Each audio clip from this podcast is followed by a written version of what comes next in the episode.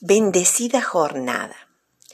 Qué maravillas son los hijos, cuando nacen tan pequeños, tan vulnerables, tan perfectos, quedamos boquiabiertos al ser testigos del milagro de la vida.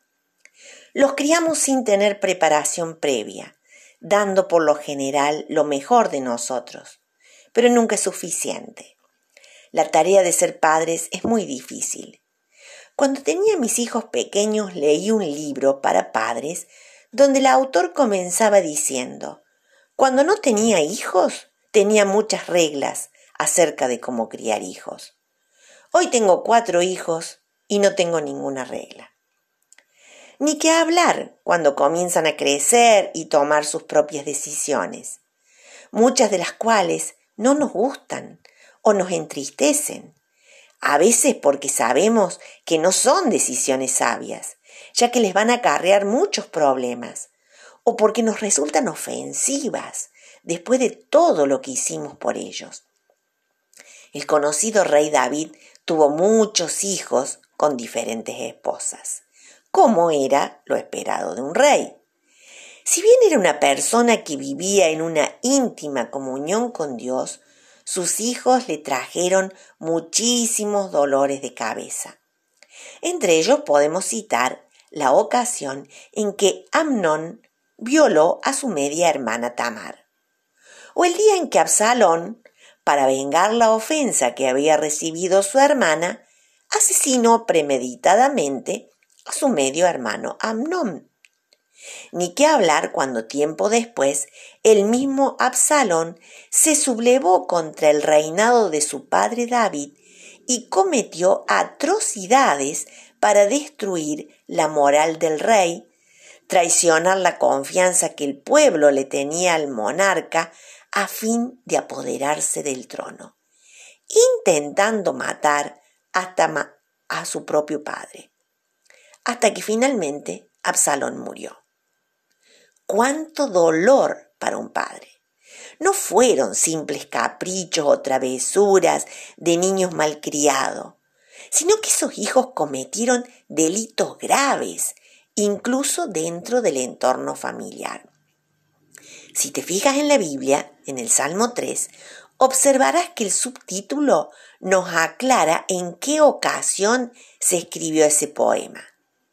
Cuando David huía de su hijo Absalón.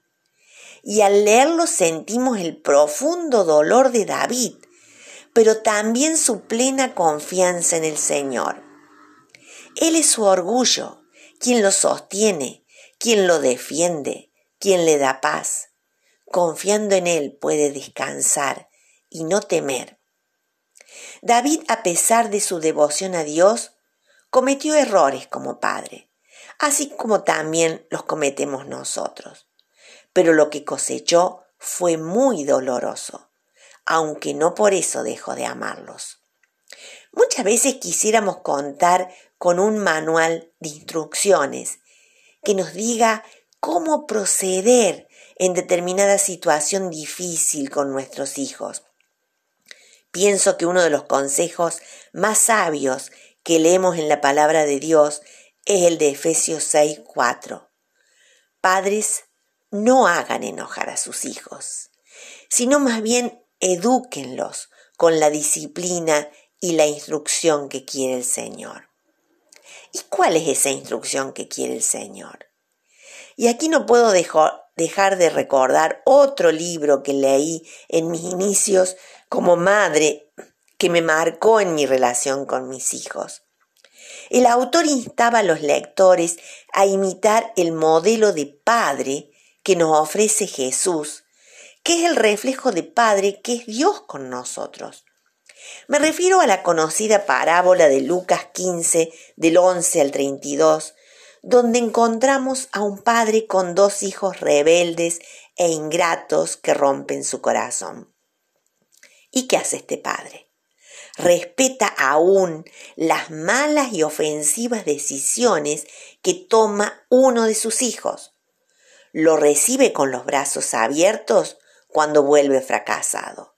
No le echa en cara sus equivocaciones, sino que organiza una fiesta. y así nos trata nuestro Padre Dios a cada uno de nosotros.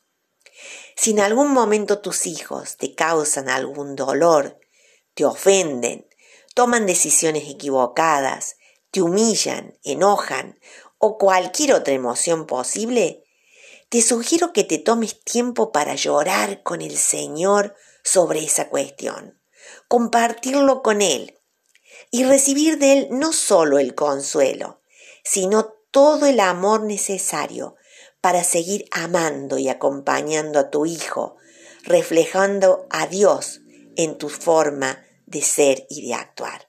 Que el Señor les bendiga.